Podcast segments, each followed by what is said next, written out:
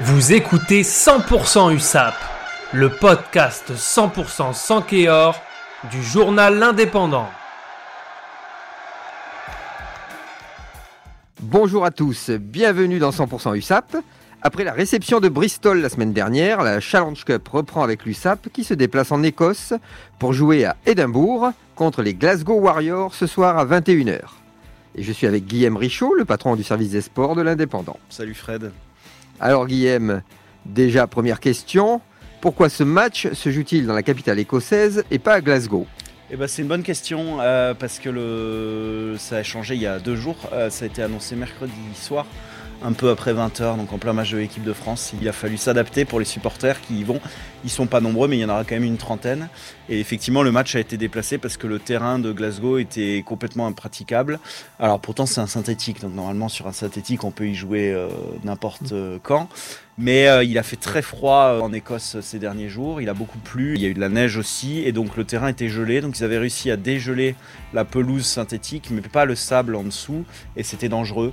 Et la solution de repli, c'est d'aller à Murrayfield à Édimbourg. Donc ça change pas grand chose pour l'USAP, euh, soyons clairs. Ça change un peu plus pour les supporters de Glasgow comme pour ceux de Perpignan qui n'ont pas pu changer leur billet d'avion. C'est un temple du rugby, un des grands stades de, rugby au monde. Euh, et, bon, même si soyons clairs, on sera plus proche d'une configuration Covid avec très peu de supporters que euh, d'une configuration 6 nations, mais c'est quand même sympa de, de, découvrir un peu cet antre du rugby et alors, que doit-on attendre de cette rencontre? Alors, qu'est-ce qu'on doit en attendre? Euh, Pas forcément une victoire, soyons clairs. C'est pas l'objectif, on l'a dit, on le répète, c'est pas l'objectif cette Coupe d'Europe pour l'USAP. Même s'ils y vont pas non plus pour euh, prendre une euh, déculottée, ils y envoient une belle équipe. On a quasiment tous les titulaires qui vont jouer. Alors il reste encore une petite interrogation sur qui va jouer au centre ou à l'aile. Là, ils testent la board qui revient de l'équipe de France à 7. Mais on a un retour des cochards. On va jouer avec 2-10, donc McIntyre en 10, Teder en 15, la formule qui marche sur ces derniers matchs. Et puis après, le retour d'SCBS, de Tisley, de Togopo ils y vont pour prendre leurs marques par rapport aux deux matchs de top 14 qui arrivent derrière, qui sont très importants. Pour d'abord le champion de France d'ailleurs, Montpellier, euh, le 23, et puis le champion d'Europe à domicile ici euh, le 31, La Rochelle. Les internationaux qui avaient eu des vacances reviennent, euh, ceux qui ont soufflé aussi la semaine dernière reviennent.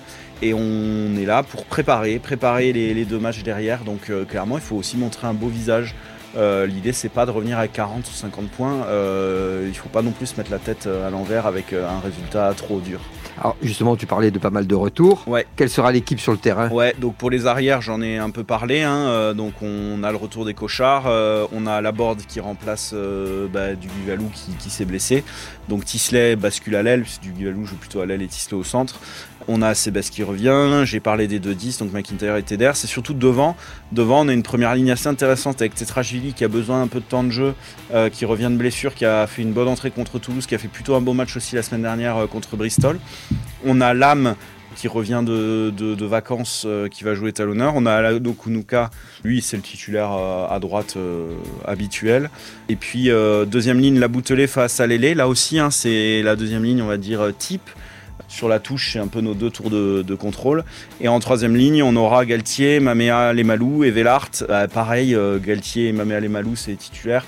Velart, euh, sa polyvalence fait qu'il bouge un peu, et il est pas mal sur le banc, mais c'est un joueur qui mérite, il, a fait un très bon début de saison, donc en fait on a une vraie équipe titulaire, et puis sur le banc on a aussi, c'est très solide, on note juste peut-être la présence de Posso Tuyagi, donc 18 ans, qui continue à prendre un peu d'expérience et qui a besoin de, jouer ces matchs-là, qui sera d'ailleurs plutôt remplaçant en deuxième ligne alors qu'il joue en troisième ligne avec les espoirs, qui manque un peu de rythme donc c'est mieux qu'il joue en deuxième ligne. Et après on n'a que des joueurs qui postuleront contre Montpellier prochaine. On se donne rendez-vous lundi.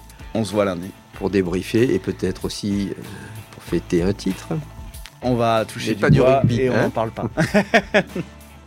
Retrouvez cette émission et toutes nos productions sur Radio Indep et en podcast sur l'indépendant.fr, nos réseaux sociaux et votre plateforme de streaming favorite.